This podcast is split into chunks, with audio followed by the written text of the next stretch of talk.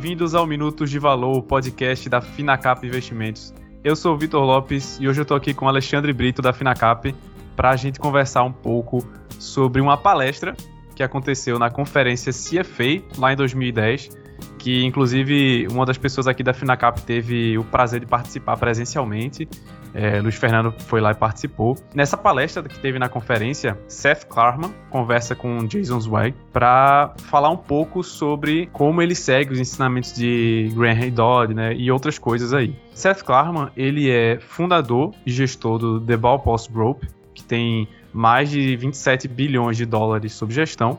É, ele é um dos velho investors mais conceituados hoje em dia, da atualidade. Ele também é conhecido como Oráculo de Boston, que é onde fica inclusive a sede da empresa dele, né? É autor do livro Margin of Safety, que é uma relíquia para o mercado financeiro, grande livro. O Jason, por sua vez, ele é colunista no Wall Street Journal desde 2008 e ele também foi editor da última versão do livro que seria a Bíblia do Velho Invest, né, o Investidor Inteligente de Benjamin Graham, que inclusive contém os comentários aí do, do Jason, né? Então, Brito, é, o é, que, que a gente tem aí de, de legal nessa palestra daí? O que, que teve de tão importante nessa palestra? Oi, Vitor. É, realmente a, a palestra ela foi tão relevante que se tornou inclusive um artigo na Financial Analyst Journal, que é um, uma coluna de artigos acadêmicos financeiros bem conceituadas, vinculados ao CFA. Claro, como você bem falou, é, é uma figura muito importante no meio dos investimentos e para nós, ainda mais importante talvez por professar a filosofia de investimento de valor. A gente já chegou a ler o, o livro dele, como você falou, o livro Margem de Segurança. É um livro realmente fantástico, é uma relíquia, são pouquíssimas cópias que já foram vendidas, impressas, né? Então realmente é uma oportunidade muito boa da gente poder discutir um pouco sobre a filosofia de investimento, como é que Klarman pensa aí sobre a filosofia de investimento de valor e, e até um pouco de como é que isso se encaixa na nossa realidade. Né?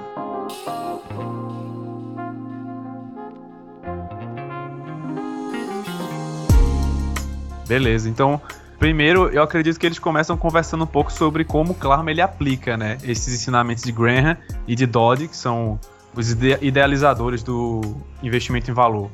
Como é assim? Como é que ele faz essa aplicação nos dias de hoje? Ah, perfeito. Isso é, isso é bem interessante porque acabou que hoje o professor Benjamin Graham e David Dodd foram, são considerados os pais dessa filosofia de investimento de valor, ou velho investing, como muitos gostam de chamar. Né? Sendo que essa filosofia, ela, ela, ela hoje abrange um escopo muito grande de tipos de, de perfis de investidores que adotam essa filosofia. Claro, como você de novo falou muito bem, é um dos expoentes aí forte dessa filosofia.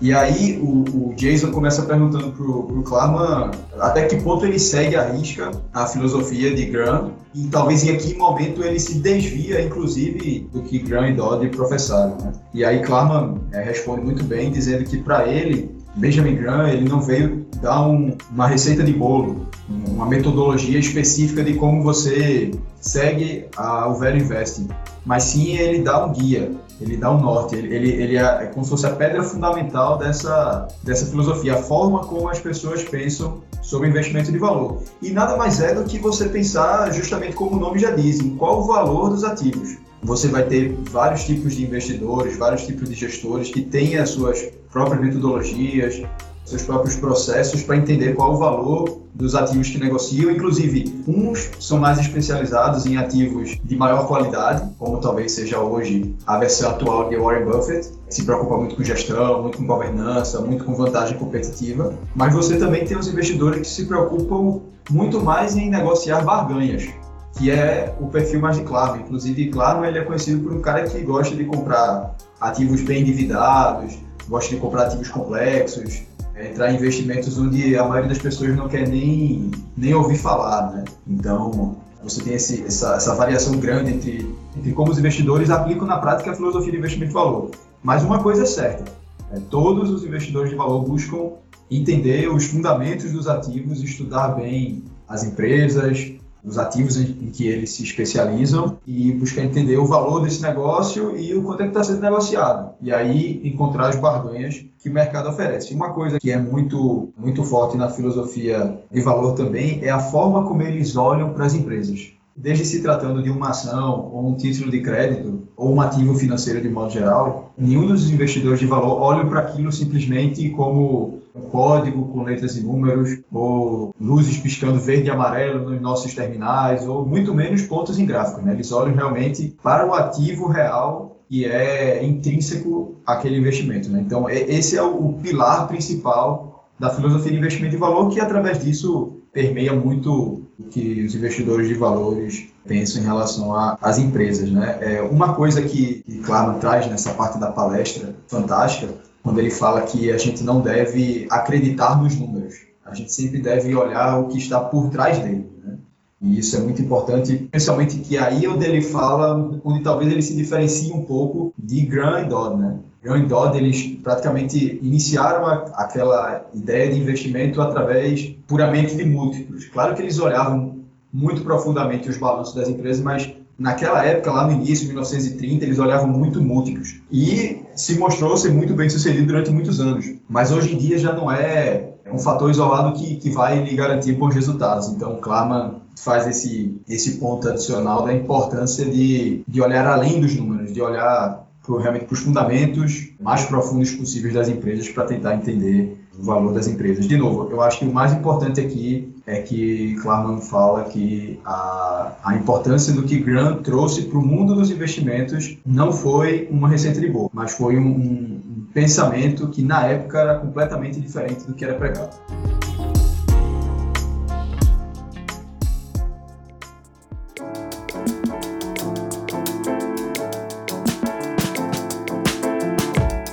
Entendi. Então, ele pega esse pressuposto, mas ele tem um processo de investimento que não necessariamente é igual de todos os velhos investors, por exemplo. Né? Então, aproveita, é, fala pra gente um pouco como é que seria esse processo de investimento que ele desenha. Klarman, ele é considerado um investidor oportunista. Né? Oportunista no bom sentido, não no sentido pejorativo, né?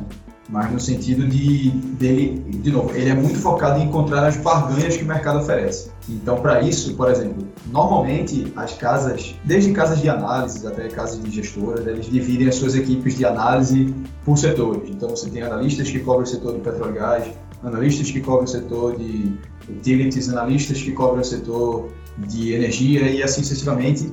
É, e claro, ele, ele até ele, ele é bem diferente nesse sentido ele, ele divide as equipes de análise e de pesquisa dele por estratégia. Então ele tem uma equipe que é focada em estratégias de ativos, ativos bastante endividados, como eles chamam os distressed, né? Os ativos que, que passam por uma situação de alto endividamento e que são, às vezes, é, bem é, negligenciados pelo mercado.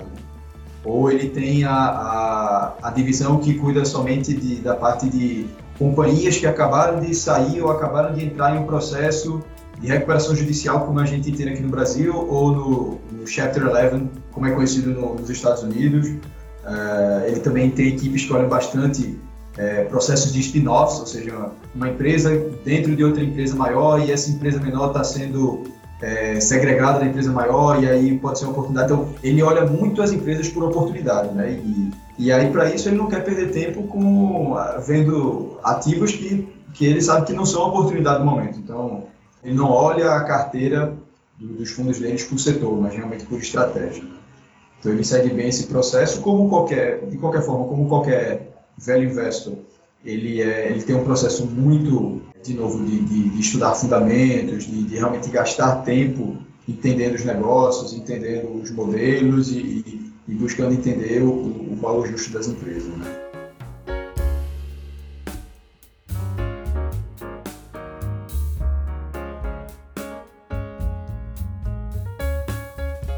Certo, então ele foca bastante, ele tem setores, na verdade ele tem grupos né, de trabalho específicos para essas oportunidades diferentes, stressed, etc. Mas entra em algum lugar aí commodities, ouro, alguma coisa, ele, eh, o Klarman ele tem alguma relação dos investimentos dele com criptomoedas? Como é que ele vê isso?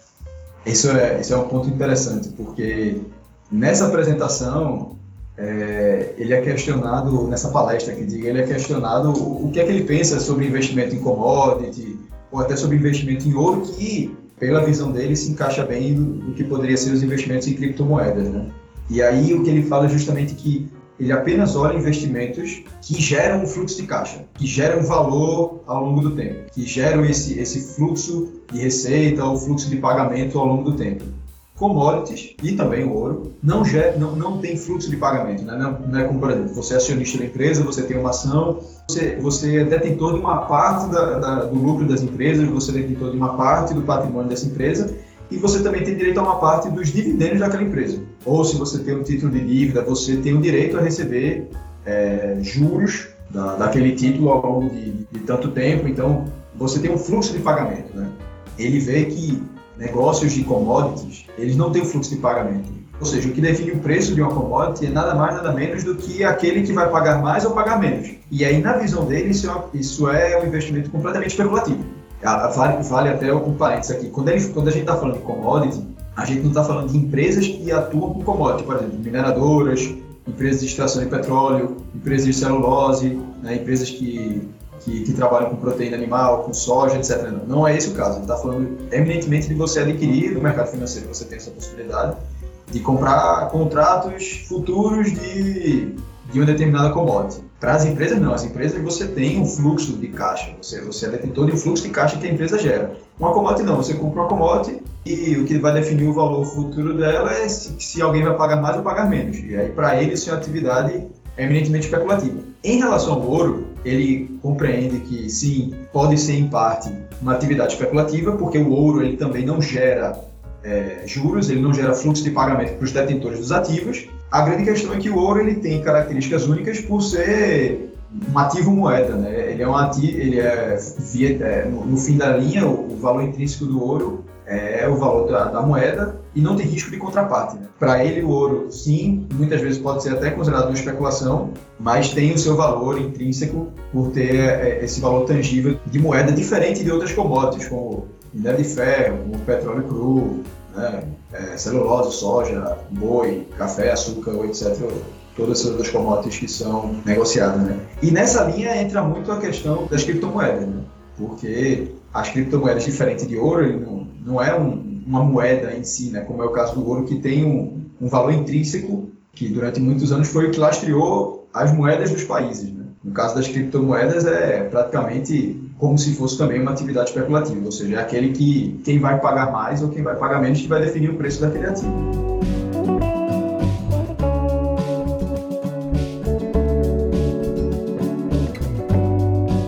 A gente vê hoje em dia muitas gestoras, algumas até novas, né, outras gestoras antigas crescendo, por exemplo, é, muitos investidores, né? Então tem até nomes que acabam ficando até famosos entre os novos investidores da bolsa, etc. Mas parece, pelo que a gente vê aí na palestra, que Kalarman ele tem uma outra visão sobre essa relação dele com os clientes, né? Talvez, talvez uma coisa mais restrita, né? Como é assim que Klarman vê a relação da gestora com os clientes. Klarman, na palestra, atribui boa parte do sucesso que ele teve como investidor aos clientes que ele tem, aos recursos dos clientes que ele administra. E boa parte desse sucesso que ele diz é justamente pelo alinhamento muito forte da visão que ele e que os clientes têm. Ele chega, inclusive, a dizer que, assim, se em algum momento ele enxerga uma grande oportunidade no mercado e vai conversar com os clientes para captar os recursos para fazer oportunidade de investimento, obviamente ele não espera que nenhum cliente vai ser obrigado a aportar mais capital, né? mas que ele, como gestor de recursos, ele realmente espera que os clientes estejam alinhados com ele a tal ponto de entender que realmente tem uma oportunidade no mercado e por conta disso ele espera que os clientes embarquem com ele nesse movimento que ele faz, né? Então, a gestão que ele faz também do, do, relacionamento com os clientes é um dos pontos muito fortes da, da gestora de Klarna. Né? É, a gestora ela é conhecida por ser bastante reservada, bem fora das mídias. Dificilmente quem não é do meio já ouviu falar de Seth Klarman, já ouviu falar da gestora de, de Seth Klarman. Ele tem uma lista de pessoas que tem interesse em entrar no fundo dele, para você ter uma ideia. O fundo dele é um fundo fechado, ele não fica recebendo recursos o tempo inteiro, ele, para ele, já chegou no nível de patrimônio é, de sob gestão que é para ele é o ideal e que inclusive ele fala na palestra que é, se ele passar algum tempo e não enxergar mais oportunidades no mercado, nada impede dele devolver o dinheiro para os cotistas. Então, é, esse alinhamento que ele tem com os investidores de, de visão de longo prazo, e, e, realmente a filosofia de investimento de valor. Ele até fala várias vezes que ele já, ele, como Warren Buffett e vários outros velho investors, às vezes passam muitos anos sem superar o S&P ou índice de referência dele. É, mas você vê que em, em alguns momentos, especialmente no longo prazo, eles entregam retornos fantásticos e excepcionais para os investidores dele. Então, é uma coisa também que ele trabalha muito com os investidores, de não ficar acompanhando a performance do, dos recursos ano a ano ou em janelas muito curtas, né? realmente olhar em janelas longas. Inclusive, ele não fala isso na palestra, mas ele fala isso no livro dele. Para ele, o, o, índice de referência dele não é o S&P. Ele define como retorno absoluto, que ele não, não abre, isso é apenas para os clientes que sabem isso, mas ele tem um retorno, sei lá, tantos por cento ao ano é a meta de retorno dele. Né? Então, ele prefere muito mais trabalhar com retornos absolutos do que com índices de referência. Né? Isso para ele é como se fosse justamente a ideia de você estar descorrelacionado do mercado e não se preocupar se você está acima ou abaixo do mercado, mas sim se a carteira se tem um potencial de gerar valor ao longo do tempo.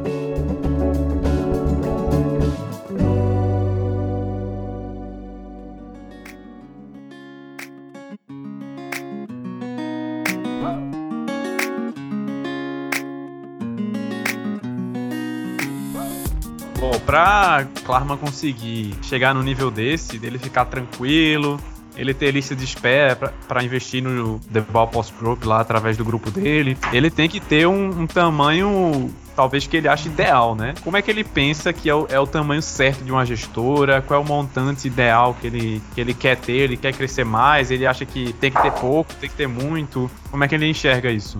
Esse é um ponto interessantíssimo, né? Você vê que ele tem, tem 27 bilhões de dólares sob gestão, né? Obviamente é, é, muito recurso, muito recurso, mas como a gente falou, ele tem uma lista de espera e a estimativa é que ele teria capacidade tranquilamente de administrar muito, muito mais do que ele tem sob gestão. Mas um dos pontos justamente da, da palestra é o que ele fala sobre a capacidade que ele tem, o nível de capacidade que ele tem de administrar da melhor forma possível os recursos sem que isso ingesse demais o processo de gestão dele. Né? O que é que, que, é que eu quero dizer com isso? Quando se tem recurso em abundância, como ele poderia ter ainda mais do que ele já tem, de certa forma ele pode acabar tendo que alocar recurso em ativos que, que não necessariamente são uma barganha nas análises dele, mas que para o recurso não ficar, vamos dizer assim, boiando, teria que aplicá-lo. Né? Então, esse nível de capacidade é, é ele define como justamente as oportunidades que ele enxerga, que foi até um pouco do que eu falei. Ele fala na palestra. Se ele passar muito tempo sem ver muita oportunidade no mercado ou sem achar que, que vão surgir oportunidades no mercado, ele vai devolver o dinheiro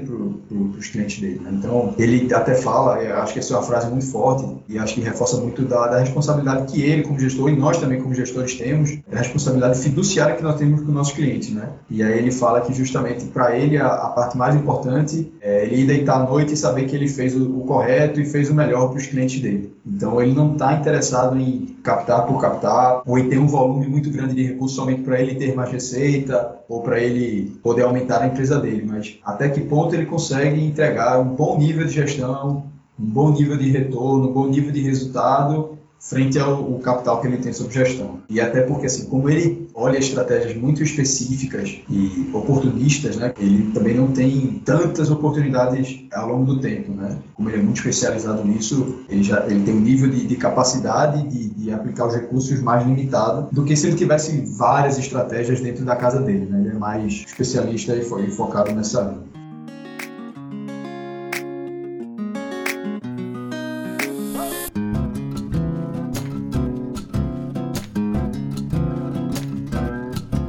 Brito, então, pegando aí o gancho, como você falou, são muito específicas, né, as oportunidades que ele enxerga. Então, o prazo me parece que é muito longo, né, para você ter uma rentabilidade razoável. Como é o prazo dele? Isso é, isso é engraçado. Até Jason faz essa pergunta, porque ele tem tem operações que ele faz que é mais de curto prazo, que são operações mais pontuais, sendo que é, não quer dizer que são operações pontuais que vão gerar retornos no curto prazo. São operações que realmente demandam um longo prazo. Né? Ele fala que qualquer investimento de valor que fosse pensar tem que ser visto em horizonte de longo prazo. Não tem como você olhar o investimento em valor se você não olhar em, em horizonte de longo prazo. Então, a visão que ele tem para os investimentos, para o retorno dos investimentos é de longo prazo. Então, aí até o, o Jason faz a pergunta de, ah, quando você investe num ativo, você tem data para sair dele ou tem data para desinvestir?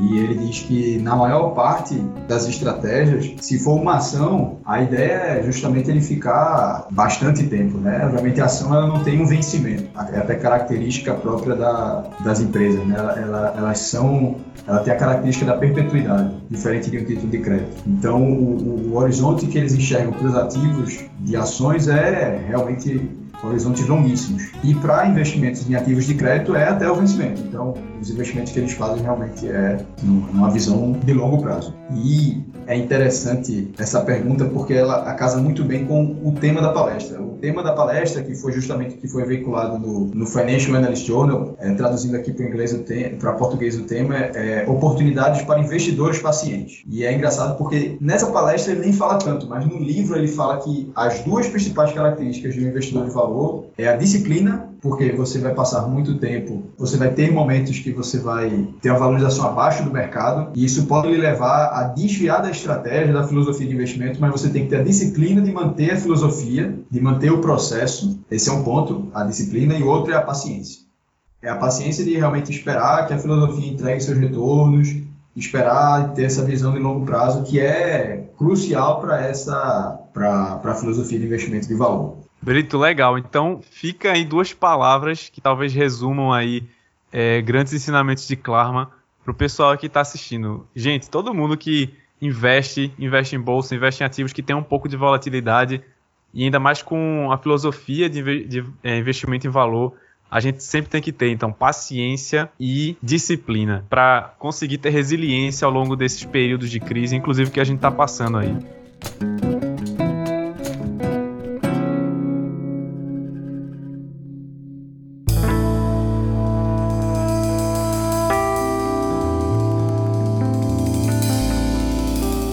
Acho, acho interessante quando você falou agora de volatilidade, é, tem, tem uma parte da palestra que ele também fala de volatilidade, porque, e essa talvez seja uma das grandes discussões, talvez seja um, um tema mais técnico, mas essa é uma das grandes discussões de nós investidores que seguimos a filosofia de investimento em valor e boa parte da, da academia, que para nós o risco do investimento é o ativo em si, é o modelo de negócio, são as margens, é a alavancagem, é as vantagens competitivas da empresa, é, é a capacidade da empresa de gerar caixa no futuro, enfim. Para a academia, a, a, grande métrica de risco é a volatilidade. Ou seja, se um ativo ele sobe muito ou cai muito, se, tem, se ele tem muito essa oscilação, para a academia, essa é a medida de risco, que é a chamada volatilidade, como você bem falou. Para os investidores, é justamente o oposto. A volatilidade do mercado é a responsável por entregar as oportunidades que o mercado oferece a nós. Nessas grandes oscilações, onde, na verdade, você não enxerga essa, essa oscilação dos fundamentos da empresa. Né? Você vê que os ativos eles oscilam praticamente constantemente, minuto a minuto, mas não quer dizer que os fundamentos da empresa oscilaram minuto a minuto. E é justamente nesse descasamento que você consegue enxergar as oportunidades que o mercado te oferece se você entende muito bem e se você consegue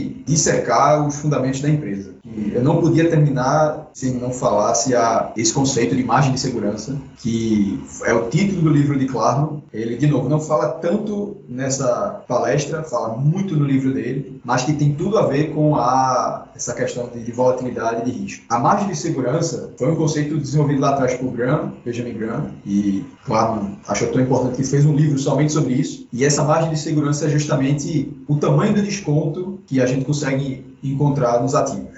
Ou seja, se você consegue encontrar um ativo que o valor justo dele é tão maior do que o preço negociado no mercado, você encontrou um negócio que tem uma boa margem de segurança. E para Klarman, a margem de segurança é o principal conceito de gestão de risco. Para outras pessoas pode ser justamente o oposto. Dizer, caramba, se o ativo está tão diferente do que está sendo negociado no mercado, tem alguma coisa estranha. E é um ponto que Clark coloca, né? Não é realmente puramente você entender se que um ativo ele tem uma diferença significativa em relação ao preço de mercado, que quer dizer que aquilo é. Você tem que ter uma grande justificativa do porquê existe esse, esse descasamento tão grande entre o valor justo e o preço do mercado, e o preço de tela, né? o preço negociado nos mercados. Então, esse conceito de margem de segurança é chave para Klarna.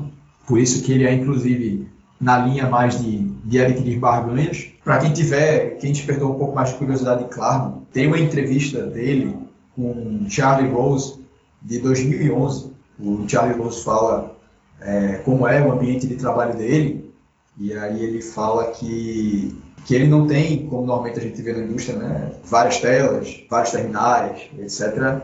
Ele diz que ele, é, ele tem uma única tela, tem um telefone e uma pilha de papel enorme que, segundo palavras dele, ele fica com medo que a momento vai cair em cima dele, porque boa parte do tempo dele não é vendo o mercado, é pensando, estudando, é analisando. E essa é a grande, a grande filosofia por trás de Clarman, que também é muito parecido com, com a de Warren Buffett e tantos outros value investors que a gente vê no mercado.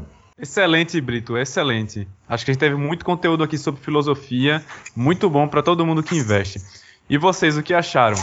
Vocês podem encontrar um pouco mais nas nossas redes sociais sobre filosofia de investimento, sobre algumas frases legais, alguns conceitos legais.